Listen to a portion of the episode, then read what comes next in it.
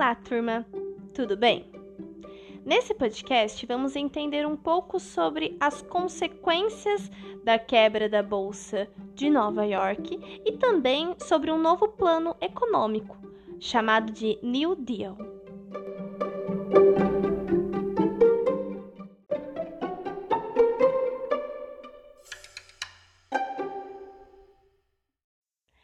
Agora que vocês já entenderam sobre como funciona uma bolsa de valores e também já viram o que foi a crise de 1929, que se iniciou com a quebra da bolsa de Nova York, vamos entender um pouquinho das consequências disso, tanto para os Estados Unidos quanto para o mundo no geral. É, vocês têm que entender que naquele momento todo mundo tinha ações, certo? Até mesmo quem não tinha tanto dinheiro assim. Então não era uma coisa só de ricos. E as pessoas que não tinham dinheiro para comprar uma ação, o que elas faziam? Faziam empréstimos no banco. O importante naquele período era você ter ação, era você ter dinheiro rápido, conseguir dinheiro rápido, fácil, ter sucesso rápido.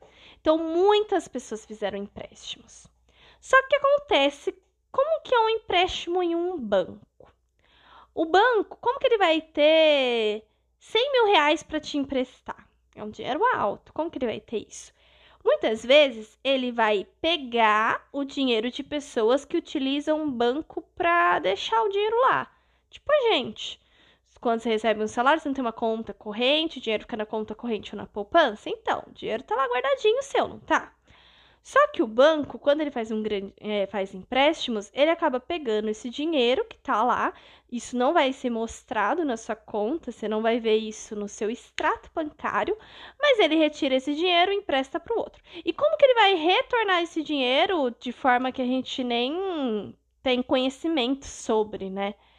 Ele vai pegar e conforme as pessoas forem pagando ele, conforme as pessoas forem pagando os empréstimos, ele já vai colocando lá. Isso é muito automático, tá? Não tem muito tempo isso. Então não tem como, ai, minha conta está sem dinheiro. Isso não acontece, sabe? O seu dinheiro que você colocou vai continuar lá. Porque isso é uma, uma transferência muito automática, é um sistema muito automático. Enfim, não vamos entrar muito nessa questão. Mas o que vocês têm que entender é o seguinte: quando essas pessoas que fizeram grandes empréstimos para comprar ações na bolsa a, que, a bolsa quebra, tem o crash da bolsa. Quando isso acontece, essas pessoas não vão ter dinheiro para pagar os empréstimos. E aí é que tá.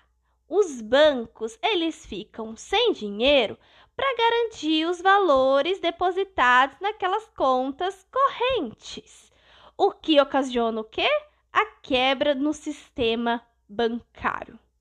Ou seja, o dinheiro dos clientes que estava guardado nos bancos simplesmente desaparece. Então, aquelas pessoas que não tinham nada a ver, que não estavam comprando ações, também são afetadas. O sistema bancário e essa população. Acredit... O, o presidente da época, ele acreditava que o governo ele conseguiria reorganizar a situação, que estava tudo bem, tudo beleza, ele não, não precisava fazer nada. Sim, ele realmente achava isso. Que o, a economia mesmo, ela ia acabar girando e isso já ia ser solucionado. Vocês têm que entender que a crise de 1929 foi a maior e a pior crise que a gente passou no mundo até os dias atuais. Ainda mais para aquela época, isso nunca tinha acontecido. Então ele cruza os braços literalmente diante dessa crise. O mercado, porém, ele não consegue se restabelecer, né? Sozinho. E a economia capitalista ela entra em uma grande crise que se prolonga por vários anos. Essa crise fica conhecida como Grande Depressão. Os efeitos dessa crise ela se estendem pela maior parte do mundo durante a década de 1930. Os países da Europa foram os que mais sentiram esses efeitos. Estados Unidos, eles não só cortam os empréstimos que eles faziam alguns desses países, porque lembra, Estados Unidos sempre foi um país que faz o quê? Muito empréstimo, porque sempre tinha muito dinheiro. Só que agora que não tem mais dinheiro, o que, que ele vai fazer? Cortar esses empréstimos. Além disso, eles também cobram as dívidas dos empréstimos antigos. Então, assim, meu querido, Lembra aquele empréstimo que eu, que, você, que eu fiz para você e você não me pagou ainda? Então, momento de pagar. Então, ele começa a cortar os empréstimos e cobrar os empréstimos antigos. Para quê? Para ele ter dinheiro, né? Ele precisava fazer alguma coisa. É, isso prejudica a, as economias desses outros países que já estavam frágeis, né? Que já estavam passando por um pós-guerra. Então imagina um país europeu que foi totalmente destruído pela guerra. Alemanha, por exemplo, totalmente destruída pela guerra, tem que pagar bilhões de dólares. Já tá na falência. Quando começa a se reerguer, a gente está em 1930, né? Já está se reerguendo. Quando começa a reerguer, o que acontece? Aquela cobrancinha lá dos Estados Unidos, meu querido, paga tudo. Esses países vão acontecer, vai ocorrer o quê?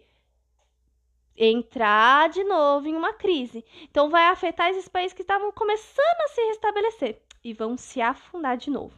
O único país que ele não é muito afetado é a União Soviética. Por quê? Lembra? Estava tendo comunismo na época. A União Soviética não tinha bolsa de valores, porque a União Soviética não era um país capitalista. Ele não estava girando em torno do lucro. Então a União Soviética, ela não tinha bolsa de valores, nem capital, nem dinheiro, nada disso que de capitalismo nos Estados Unidos. O país ele estava isolado ele era um regime diferente. E o regime comunista, socialista comunista, né? Os outros países capitalistas não queriam muito contato, porque tinha medo das outras pessoas é, quererem o socialismo para o seu país também. Então ele estava muito isolado. E esse isolamento preserva esses soviéticos dessa grande depressão. Nos Estados Unidos, como eu já disse para vocês, os trabalhadores é os grupos que mais sentem esses efeitos, com um desemprego exacerbado. Então a gente vai ter milhares e milhares, na verdade nem milhares, né, milhões de pessoas desempregadas nesse momento. Para vocês terem uma ideia, a taxa geral de desemprego era de 25%. E as pessoas que estavam empregadas tiveram seus salários drasticamente reduzidos.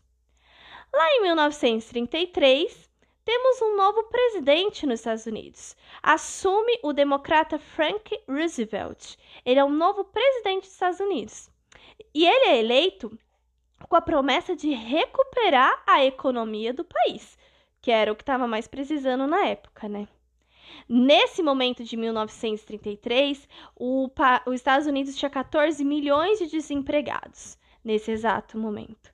E um novo presidente ele adota um ambicioso programa de combate à crise, que fica conhecido como New Deal, ou, em português, Novo Acordo.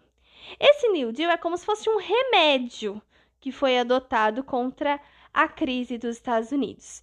E ele implicava a atuação direta dos estados nas atividades econômicas, sendo contrário, assim, ao liberalismo clássico que já estava ocorrendo. Portanto, vai, a base do programa era esse abandono do liberalismo e a adoção de uma política de intervenção direta do Estado na condução dessa economia. Com isso, o Estado ele teria um papel regulador na atividade econômica e assim ele conseguiria reduzir os efeitos das crises. Vamos lá, né? O que interessa. O que, quais eram as principais medidas do New Deal? Tivemos a realização de ações para aumentar os rendimentos dos agricultores, fixando limites à produção, recuperando os preços e fornecendo incentivo às exportações. Tivemos a criação de um programa de auxílio à indústria, onde o governo dos Estados Unidos fazia financiamentos com juros muito baixos e comprava ações ou nacionalizava as empresas que estavam em muita dificuldade ou que já estavam em estado de falência. Tivemos também a redução da jornada de trabalho semanal e a criação de novos postos de trabalho, com a realização de um programa de construção de obras públicas, visando aumentar a oferta de empregos. Então, como as, a jornada de trabalho estava reduzida, você teria uma empresa teria que ter mais trabalhadores, né? Então, o desemprego diminuiria. Também tiveram a fixação de um salário mínimo, que até então não existia. Então, a partir desse momento, teve um salário mínimo aos trabalhadores. O New Deal ele teve muito sucesso. As medidas do New Deal conseguiram estabilizar os preços é, e a produção da indústria e da agricultura estadunidense. A economia se recupera e essa recuperação ela foi financiada com dinheiro público, obtido principalmente com o aumento dos impostos. Os Estados Unidos vão começar a taxar os cidadãos mais ricos para garantir essa distribuição de renda e financiar a recuperação econômica do país. Então, essa taxação, esse imposto vai aumentar muito para esses, esses cidadãos ricos, né? Esses cidadãos ricos. É, também os Estados Unidos ele faz uma grande quantidade de financiamentos federais nas atividades econômicas. É nesse momento que vão surgir muitas escolas, rodovias, pontes, hospitais, bibliotecas, teatros, aeroportos e parques, que são construídos para quê? Para gerar emprego, para acabar com o desemprego. Então, o New Deal ele foi extremamente necessário para essa recuperação. Ele realmente foi o remédio contra essa crise e um remédio que, ainda bem, teve sucesso. É isso de modo geral, de um todo dos três podcasts.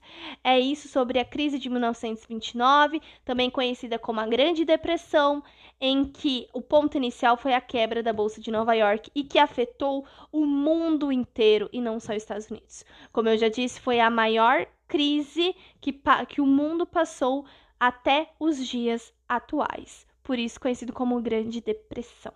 Espero que tenham compreendido e entendido melhor e até mais.